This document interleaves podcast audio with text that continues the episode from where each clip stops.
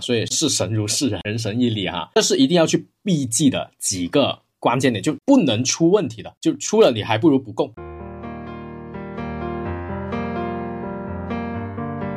你想一下，神明他真的听到了，然后给你那么多的话，又来健康，又来事业，又来爱情的时候，你怎么 handle 得了？所以就是时间管理的重要性了吗？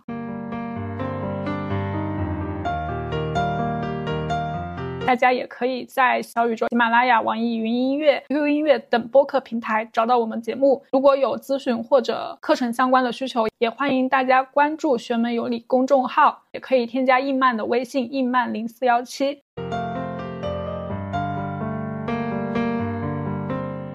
Hello，你好呀，欢迎收听玄门有你科学搞玄，这里是伊曼，我是十三。这一期的话呢，我们来聊一个比较有趣的话题，或者说是明面上不感兴趣，但实际上呢又有点猎奇，可能会愿意去听哈。那就是关于神明拜神以及安神位应该安在什么地方，还有当下这个时代的话，咱们就出现了一种神明娱乐化的现象，聊一下这个事情。那其实我觉得，作为一个土生土长的中国人呢，那我们天然其实是对神明有敬畏之心，起码每个人都。希望自己可以被庇佑，对吧？这个想法是已经可以说融入到了骨子里面。阿曼，我问一下你，你到目前为止，你拜神最多的时候是什么时候？负债的时候，差不多。因为我们以前佛山人的话，只要是在乡镇里面的话，每家每户都一定会有各种的神位的。所以抛开小时候拜神的那些经历，等我长大了之后出来工作，想起要拜神，基本上就是对，就是你的那种情况。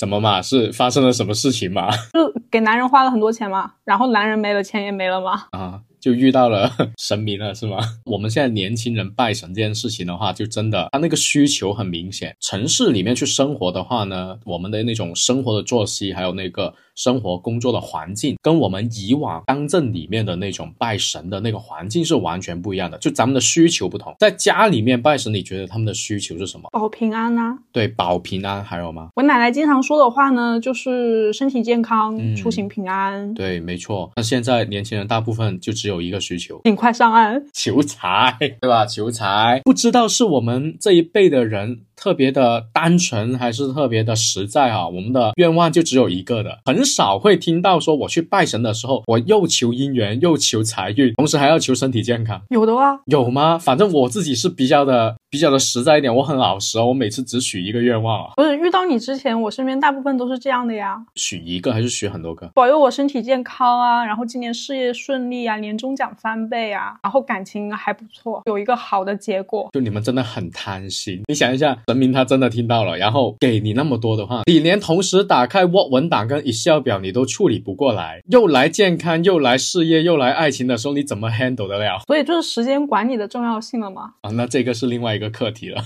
可以来跟大家说一下，就是为什么说在乡镇里面的那种传统习俗拜神的那个情况，它不符合我们现代在城市里面的年轻人的那个作息啊。我只站在佛山南海区这一带，我们的那个习俗来来论啊，因为据我了解，不同地方拜神的习俗是完全不一样的。那在我们老家那里的话呢，拜神呢，就光是神明就已经有好几位，是有顺序流程的。哦第一个得拜当天，也叫天官，拜完天官要拜大神。拜完大神要拜祖先，祖先之后是土地，土地之后是灶君、门官、街头土地、大门口，还有里亲外戚。拜完这一切之后的话，才算是一个完整的祭拜的仪式。拜神的时间节点呢，也非常的多，每逢初一、十五是肯定的，逢年过节、春节、元宵、中秋这些大的节日是肯定不能少的。那有时候你面对观音诞，你也需要去拜，因为在我们佛山这里的话，很多人家里面都会。供奉那个呃观音菩萨，观音菩萨既然是大神，他的那个地位是比较的重要的，所以呢，观音诞你就一定要去拜。那观音诞就已经有好几个了，还有观音开库的日子还要去拜一下。所以你想一下，这么多时间节点，然后拜的整一个的流程，基本上可以耗费你一整个上午的时间。那我们现代的年轻人每天都要去上班搞钱，这种生活的作息跟工作的时间，你是没有办法去干好这件事情。你可能做一次，你就希望他能。保你一年，我觉得这才是当代年轻人的追求。我们不是不拜神，我们只是希望说能有更便捷的方式来拜神，希望能够保一年，确实就是现状啊。这个就是你的想法是吗？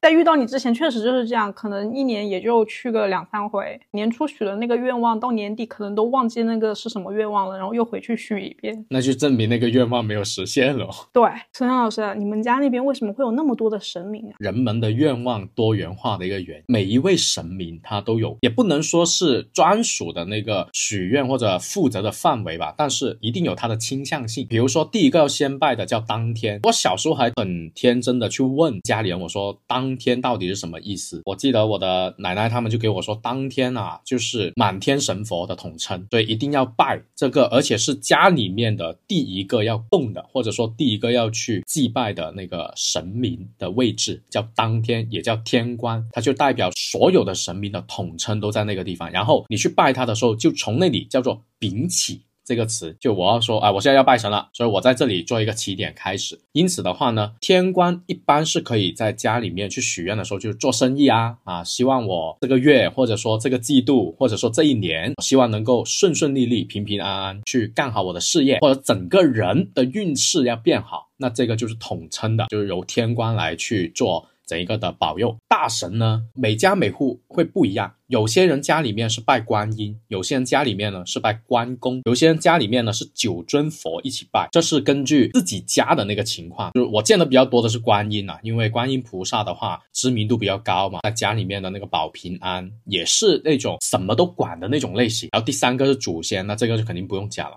你是自家先人。对吧？我最疼爱你的，那肯定就是也是需要去祭拜的。这是前三个当天大神还有祖先，后面的那些就开始进入了细分赛道。比如说地主，地主的话呢就是财神、财运吧。我还记得我广州有一个朋友，他是那种农村出来的，然后到了广州自己做生意，自己租了一个房子，他什么都没有祭拜，他就是祭拜了一个土地或者祭拜了一个地主。我当时还特地问他，我说你为什么要去拜地主？你灶君你也不拜，为什么要拜地主呢？然后他就说，因因为他们。农村里面是耕田的，从小到大的思维就是说，我是耕田的，我要在这片土地上面生活、赚钱养家等等的，所以我就需要去祭拜我的地主这个神明。因此的话呢，家里但凡是做生意的、做本土生意的等等的这一些，都可以通过说在地主那里去主管这个财运。灶君呢，就是在厨房里面，厨房里面的灶君，它主要就是保一家人的健康饮食，你不要吃坏肚子啊。当然，灶君的话，灶王爷嘛。灶王爷的话也是保一家老小平安。整一个的身体健康的一个情况，而且的话，送灶、迎灶也是应该知名度比较高的一套流程仪式。这个你有没有听过？送灶是把他送走是吗？不算完全送走，在年关的时候给他供奉那个什么糖啊、蜜啊，对对对，让灶君上天台禀报的时候多说点好话。对，就是那个，所以我就觉得很有趣这段故事。当然小时候是不不太知道，就长大了之后有在问才知道说哦，原来有送灶跟迎灶这整一个。的流程，灶王爷是相当于玉皇大帝派下来到每家每户里面去观察的啊，看一下你们这一年有没有干一些坏事，或者有没有干一些好事。然后到了年末的时候呢，就可以送灶。送灶那一天就要在灶王爷、灶君那边的话去供奉一些东西吃的。我奶奶、我外婆，她就跟我们说，最重要一定要有碗汤。我就不知道为什么一定要有碗汤。他们的那个祭拜的东西里面一定要有一碗汤。我觉得应该是广东人对喝汤的那个执着。听外省的那。一些他们是说要去呃准备那些糖果，那些蜜糖，送灶的时候要用蜜糖去在灶王爷的那个画像的那个嘴巴上面去抹一下，就是说啊给你吃点糖，到时候记得要说点好听的话。也有一种说法是说我用那个蜜糖把你的嘴给封住，不让你乱说话。来到咱们广东就变成喝汤了。后面还有一个叫做门关，门关呢，我当时还问过。我的家人，我说门关跟门神到底有什么区别啊？他们就说家里面拜门关主要就是为了出入平安，不管是在古时候还是现在了，我们都是需要出外地打工，就不说出差，你开车总要吧，对吧？你总要去搭公交出行嘛。那出行在古人看来呢，应该是一件很隆重的事情。那在我们现代的话，出行可能就是跟车有关系，你开车等等的，所以出入平安也是很关键的。那门关只要说是拜了门关，那其实门神你是可以不贴的，就是这是我外婆观点啊，就是你只要门关拜得好。你的那个门神，你就可以不贴。但我问过，我说门关一般供奉在哪些地方？然后我外婆就给了我一个特别有意思的回答，她说因地制宜，就如果你家比较大，有地方你可以放在门口里面左边或者右边。但有一些人家里可能没那么多位置的话，他会把门关放在门外的那个庭院那个位置。我很好奇，都既然有庭院了，为什么门里面没有地方摆？没关系啊，咱们的小伙伴听一下，因为我觉得我们应该也不具备那个 祭拜门关的那个条件。你想一下，做生意已经有了天官大神跟祖先，财运你有土地。啊，然后出入你有门关，健康你有灶君，那最后就是统称有一个家宅平安，整体性的事情的话，那就是全部到最后你全部拜完的话，就用这一句话来收尾，就家宅平安。志汤老师啊，嗯，你们家当时是？有这么多的神仙供奉在家里面吗？是啊，是每家每户，每家每户都有这么多神位啊？对啊，那他那种神位是在不同的位置的。你们家好大哦！自建房啊，就是村里面那些自建房啊，你不是商品楼哦，商品楼哪有那么多位置？所以我才会说是传统老家的那种自己的那些老房子，那就会有这么多的地方。你比如说天官一般会放在哪里？通常都是放在那个院子，因为天官一定是要。特别干爽、特别通透的那些地方，比如大麦，他家的天官就是放在阳台的，就在整一个阳台的中心位置，然后对准外面，就是一定要通风，因为满天神佛都要归于的一个位置。那大神就观音啊，或者关公，还有祖先的话呢，就会有一个专门的那种神台，它是放在室内的，那个是我们传统意义上的神位了。地主啊，那个就是在神位的下方，灶君那是在厨房啊。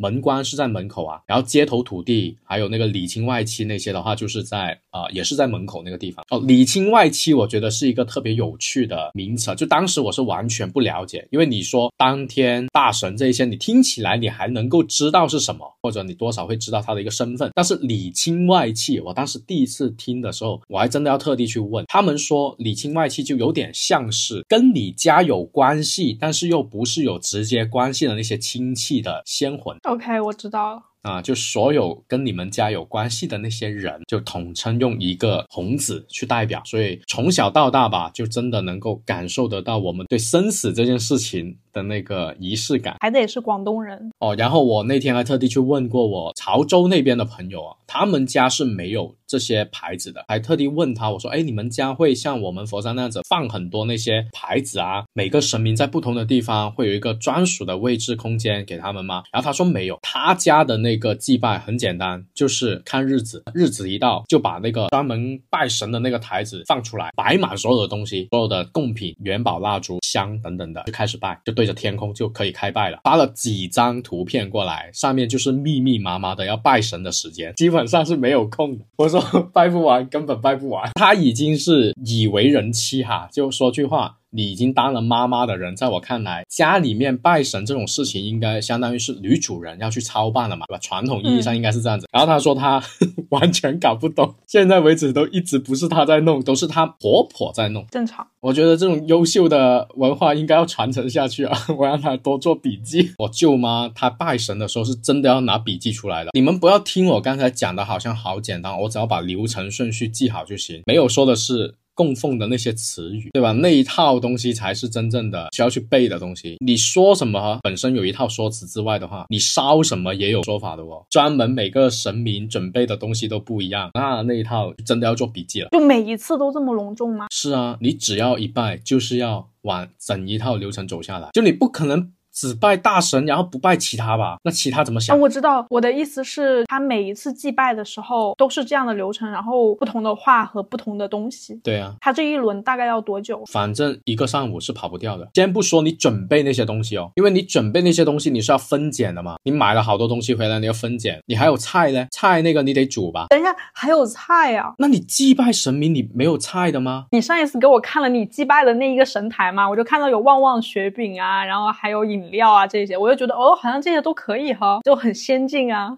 主要是我的生活了，如果要浓重的话，还是得有鸡，还得有烧肉这些，而且是要完整的。你一月份过来上弟子班的时候，你就知道了。好的，对，拜师仪式的时候本身就特别的浓重，摆的那些东西。你刚刚讲这个，对于我来讲是特别陌生的东西，因为像我奶奶家的话，其实就是一个灶君，但是呢，我们初一十五的话，可能会去村里的祠堂，去祠堂那里去上。上香什么的，但是也没有这么的隆重，没有这么的细分赛道。我第一次听，但是上一次去那个白云观的时候，那个道长，我当时问他，我说我们在祭拜的时候有什么需要注意事项吗？他说：“哎，没什么的，你就上一炷清香，讲出你的愿望就可以了，别的你就正常叩首祭拜。”然后我说：“有进阶的说法。”他说：“啊，你要进阶啊，那很多讲究的啦。每一个神你要知道他叫什么名字嘛，对吧？名字你得喊对啊。”然后我一算，二十多个神像。然后完了，他说：“啊，祭拜的时候一些说法也不一样嘛。可能有一些听友对于那个祭拜的那个说法，或者说说的那套话术，大家可能就是以为说我要喊对名字说。”说出相对应的那个负责的愿望，就比如说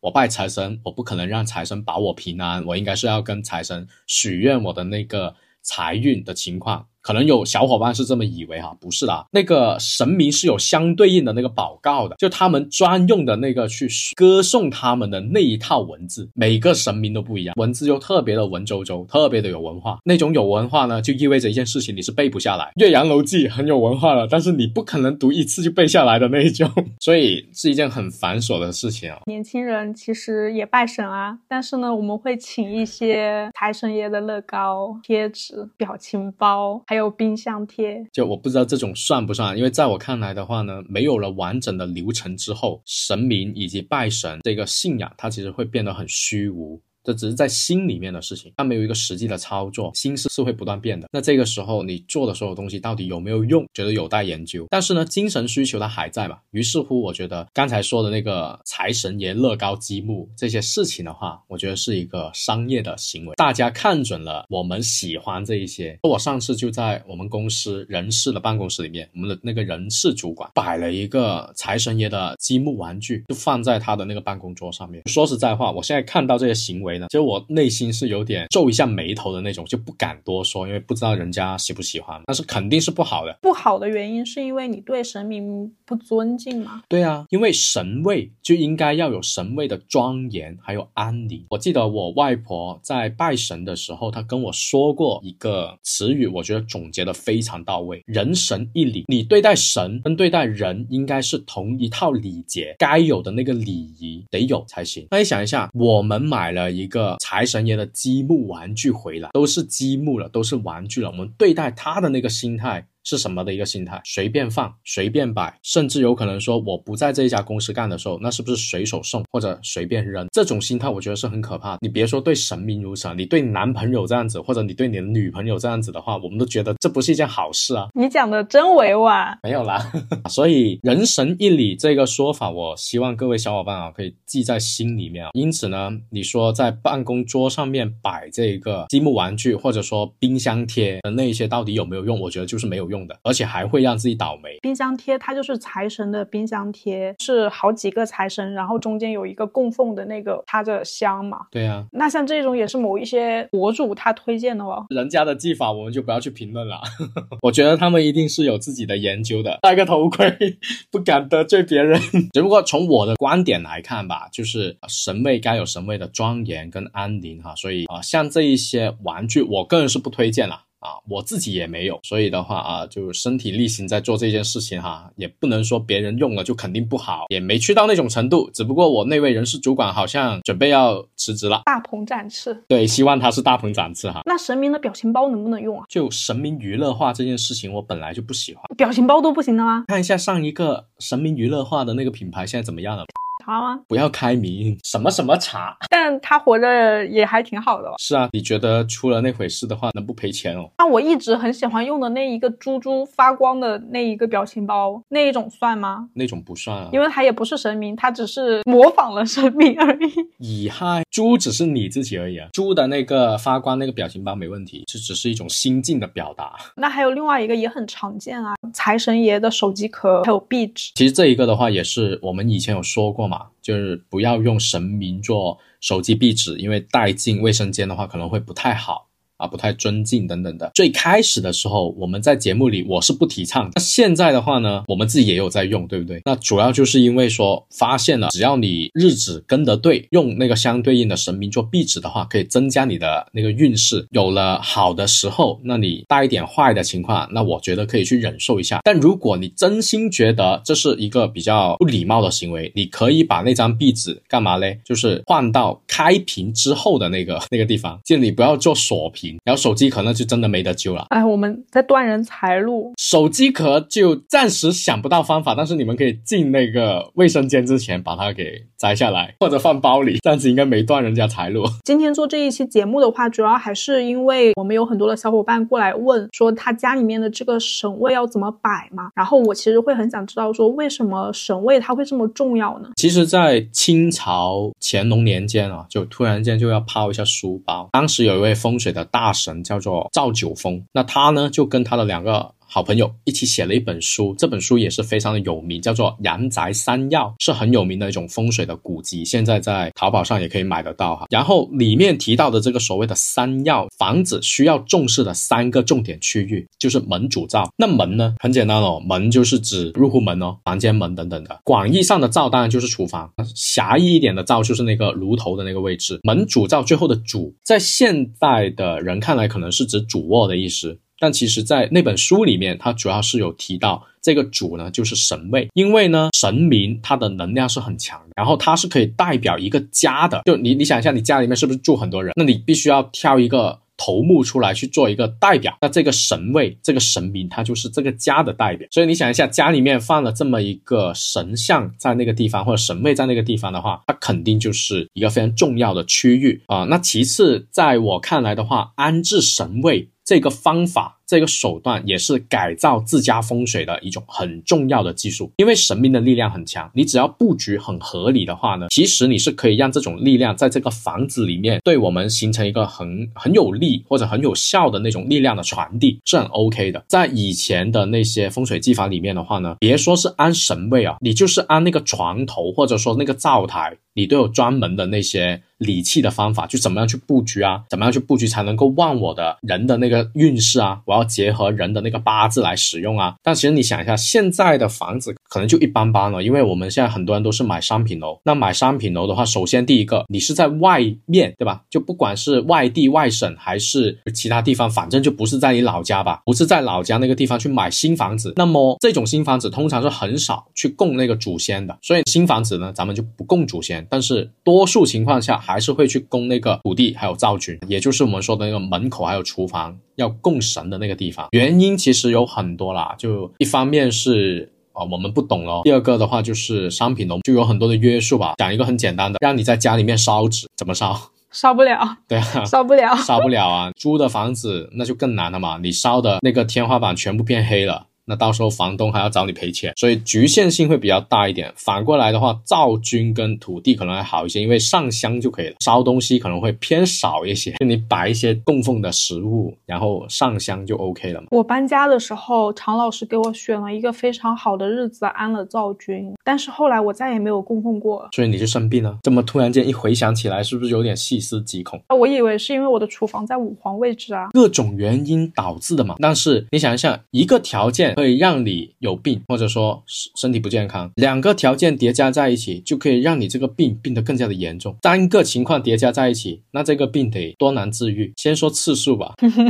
还有时长吧。你为什么要突然这么尴尬的笑呢？我没有想到这一次，我的灶君其实也没有请神像，它就是一张红纸，然后上面写了一个灶君之神位。对啊，那就已经是了呀。所以正常情况下，我应该初一十五都要供奉的，对不对？好歹每天上炷香都要吧？每天上炷香。哦，对啊，上香也不用多费劲啊，就出门之前插一炷香不就好了？有香炉吧？我我现在才知道哦，你们之前也没有跟我说过，我也不知道你弄了呀。我供奉的时候那一天，曹老师也没有让我去点香。那你还是回头问一下他吧。我们这边的习俗就是每天都上香，不每天去上香供奉的话，那你供来干嘛？你放着在那里啊？那人家坐冷板凳，就因为现在商品楼来说的话，很多格局或者说一些客观因素的影响呢，我们。们是没有办法去安太多的神位。那最多的一般就是门口的土地，还有那个厨房的灶君。房子的格局决定好了之后的话，最关键的一个点是你没有办法用理气的方法去改那个方位。你比如说商品楼的那个厨房，它就放在那个地方，你根本没有办法去改吧？你改个燃气灶，你都要去跟好多人去报备，报备完还改不了啊，所以的话就很麻烦。那大门口开在哪个地方更加不能改。改都改不动。现代很多人来看，就已经没有办法用理气去让动神这个东西呢形成特别好的力量的传递。因此，在这个时候，我们可以退而求其次，就你没有办法用理气方法，那你好歹行完先不要犯错误。为什么会说我们会专门出这一期节目啊？因为这段时间也确实好像卡到了世界 bug 的那种感觉啊！就我已经连续看了好几个小伙伴他们家的风水了，全部都是出在那个神位上面的。其中有一次，我也不怕说起来啊，就是其中有一次呢，那位小伙伴他发的那个视频里面。因为我没看到，没注意到他的那个视频里原来是供了土地的，第一次忽略了。我在看他家的那个风水的时候，我就断没什么事情了，还挺好，住这套房子应该还不错。结果对方的反馈完全就是不行，各种的麻烦手术，各种的那些大病疾病等等的。就还有破财，所有的大招全部都释放了出来。然后我在看第二次的时候，我才发现他的那个视频一开始在玄关的位置最角落那么一丁点那里拍到了他原来供了一个神位，供了一个土地。然后我才问他，我说是不是在这个地方供了土地？他说是。好，然后就沿着这一条路开始去找。所有的答案啊，所以在这里的话呢，可以给各位开始分享一下我们这一期节目的最干货的内容啊。我们铺垫了这么几十分钟，就是为了讲这一些。家里面如果神位要安置的时候，有哪一些需要去避忌的哈？啊，首先第一个很重要的横梁肯定要避开。你为什么要突然看一下你家？因 为我要看看我的玄女娘娘有没有横梁。呃，不过对我们现在很多的装修的小伙伴来说的话，家里都会吊那个吊顶，通常都是可以吊平的。尤其是在你厨房跟玄关的那个位置，其实很少有横梁了，已经啊，这种一般都是在自建房那些会遇的比较多一些啊，压横梁。那第二个的话呢，就很常见了，就是你起码不能被墙角劈到正面啊，主要是正面，侧面还好一点，正面是不可以的。那这个一般会出现在哪里呢？出现在那个。门口，门口安放那个土地的位置，很可能你会被那个入户门给劈到。就你入户门进了玄关，玄关再进客厅，中间肯定会有一个。门槛肯定会有一个门洞的那个地方很容易会劈到，这是一定要去避免的。这种通常就是意外手术。那第三个呢，也是最常见的脏乱的问题，猫砂盆，对吧？然后呢，还有就是神明供奉的位置刚好对准你们家厕所，搞不懂这些人为什么这么想。人神一理，你自己都不喜欢待在那个厕所，或者说不喜欢待在一个脏乱的地方，凭什么神明就会喜欢那些地方呢？啊，所以视神如视人。那就是最合适的一个宗旨哈。然后像这一种猫砂盆，或者说是，比如说土地，一般都是供奉在门口那个位置，对吧？门口那里的话，我们会放什么？快递盒子、鞋子，各种脏乱的鞋子啊，一年都不洗一次的。还有就是外卖。的那些垃圾就直接放在那个地方，可能会把猫砂盆放在那里，猫粮、猫子、狗子吃饭的那个地方也会放在那里。那你想一下，你都把动物的生活空间跟神明的生活空间放在一起，这种还算是好的供奉的环境吗？那肯定就出问题了呀。而神明的位置一出问题呢，就是整一个家的那个运势好不到哪里去的。家里面所有坏的方位全部都会被放大，去影响你们。第四个。会经常遇到的最避忌的情况，也是我遇到的那个案例，就是我就搞不懂他们为什么会把财神爷跟观音呢放在了阳台那里去供奉。大麦哥不也是这样吗？不，天官是没所谓，天官你是要放在那个地方，因为天官是一个牌子，但是他们家是把那个大神啊，就这些统称，就是观音啊那些放在了阳台。然后那个阳台还朝西边，就真的是风吹雨打、日晒雨淋。神明本身阴性吧，阴阳来区别的话，应该是属阴吧？啊，你把一个阴属性的东西放在一个太阳底下，你以为是你自己啊？我自己都不行，对你自己都不行。人我们还说可以晒一下太阳，增加一下自己的能量，但是神明不行啊，神明是一定要放在那个阴凉干爽的地方，然后要安静的。才可以，所以你如果放在阳台，你想一下阳台一般有哪些东西？车来车往，很吵的。对，外面的情况，里面呢？阳台有啥？衣服。什么衣服？晾的湿衣服，具体一点，刚刚洗完的晾的湿衣服，内衣裤，真具体。对吧？那还有什么？洗衣机，洗衣机也会放那个地方吗？洗衣机在洗的时候是不是轰鸣声很大？对，哦，那这些对啊，动气很大。那神明喜欢安静，你每天待在一个迪吧里面，待在一个夜场里面，你的精神情绪会怎么样？那你想嘛啊，所以视神如视人，人神一理哈，这是一定要去避忌的几个。关键点就不能出问题的，就出了你还不如不供。第二个维度，我觉得就是你需要去注意的，就不是说啊完全没办法改变的那一种啊。通常就是左右两边，这个左右两边啊会出现什么情况呢？就要么走廊，要么就是电视机。如果是土地的话，放在玄关位置，最常遇到的就是门口一打开，砰的一声靠在墙上面，那个墙的旁边刚好就是神位啊，这种也会有的情况出现吧？因为我们现在有很多的门，它不是说居中的嘛，它都是两边就是那个墙壁。然后你门一打开之后的话，你可能神位就放安放在其中一边的墙壁那个地方，所以这些也是会敲动到了神位的左右两边的那个，就我们都是叫龙虎的那两个侧边。那这一些呢，通常就是惹是非了啊，或者说很容易会有那个手术的那些问题。那这时候可以化解，其实最简单的就是你在旁边放一个葫芦，放一个葫芦是没问题的啦。是在神位的旁边放葫芦吗？对，在神位的旁边。这个画面还挺萌的呢。是啊，遇到过一个案例，就那个小伙伴家里面的话呢，就是他把神位放在了客厅的一个角落，那个角落神位的正前方就是电视柜，所以相当于是电视柜的披着那个神位，电视不都很薄吗？那如果是以前那种特别厚重的电视机，你还可以说是土星沙，还可以说是。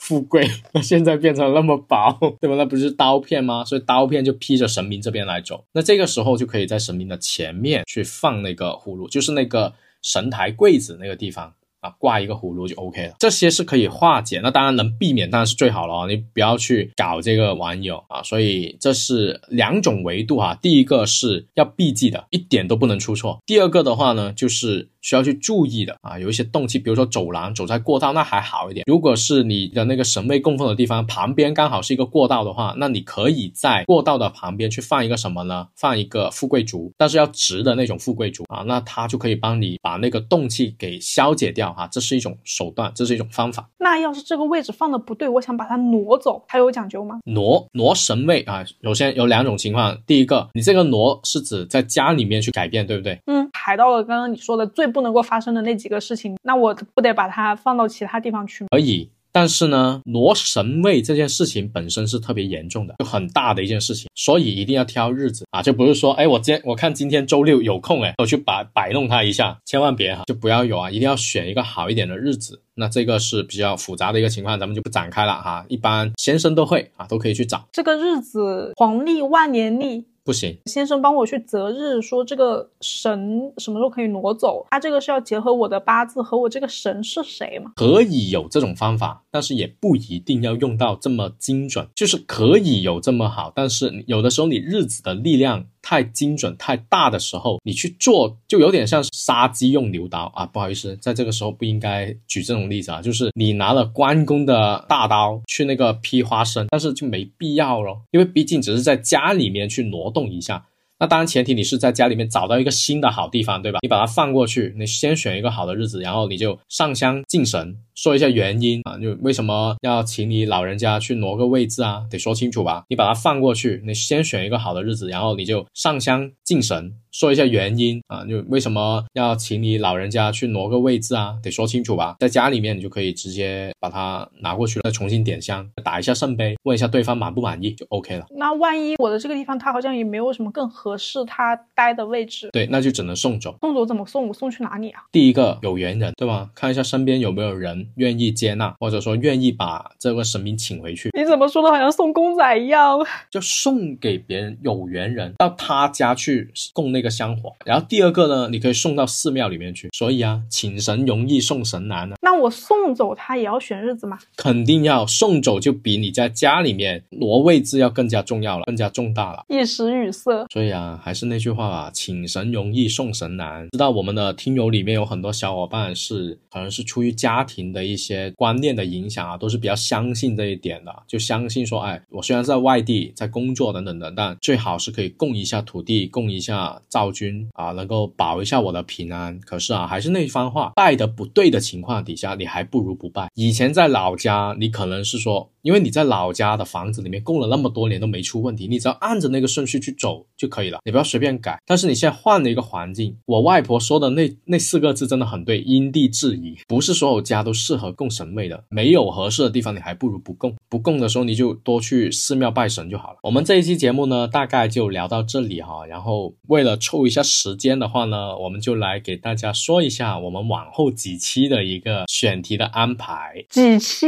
哦，对啊，我。脑海里面已经有了好几期的想法了呀。首先第一个，那当然就是呃，我们为了减轻工作量，特地安排的月运歌单系列，就是不用有太多的想法。当然啊，我的选曲还是特别的用心的哈啊，而且上一期甲子月的歌单好像大家都还挺喜欢，我很喜欢。对，那月运歌单结束之后的话呢，到就基本上是到一月份了，一月份也是接近我们这个春节的到来，所以我们就准备了一期关于画太岁的那个节目，就太岁这个。词语在玄学圈就有如同商场听到了元旦跟圣诞，简直就是狂欢的 节点。对，我们会选择一个非常新颖的角度。不要先不要讲这些话，我怕到到时候不够新颖的话就打脸了。第三个选题的话是关于二零二四年的一些好的操作跟不好的操作啊，就类似于你可以把它理解成是我们培养好运数过程。我以为你要说你可以把它理解为是我们歌单的升级版。对，没错。其实也有用到歌单，我给各位准备了一个年度歌单，年运放送。啊，那做完这三期节目的话，基本上我们就应该可以放假了，对吧，曼老板？到时候再说吧。让我歇会儿。你看其他台都可以整天休息，为什么我们就不行？还要周更？所以十三老师，你成长的很好啊。什么？我们已经这么不卷了，对不对？就不要再躺平了吧。呃，因为也接近年底了，如果真的可以。超五万的话，那我们也是时候要去准备一下五万粉的一个福利。我觉得咱们可以弄一些抽奖的活动了。抽奖这个事情是可以直接安排的嘛？然后到时候大家可以直接关注“玄门有礼”的公众号，具体的活动详情呢，我们会通过公众号进行发布。也没想到居然能今天突然间就有五万的粉丝，那希望啊我们的听友们、小伙伴们的话可以积极的参与哈，因为我们也准备了很多的东西，希望可以送给大家。OK，好呀，那我们今天的这一期节目，你你。会希望在评论区看到大家聊些什么东西呢？我想听一下全国各地的小朋友家里面都是怎么拜神，尤其是福建的那些，对吧？我们广东人跟福建人本身关系就特别的要好。我怎么看你现在这个表情，就是一副让我看看他们家怎么写答案。对，就想知道一下，想了解一下全国各地的小朋友，你们家里面都是怎么样去拜神的，以及小时候有没有一些拜神的趣事哈？这是我们这一期节目评论区可以去聊一下。那我们今天的这一期节目就到这里。啦，拜拜。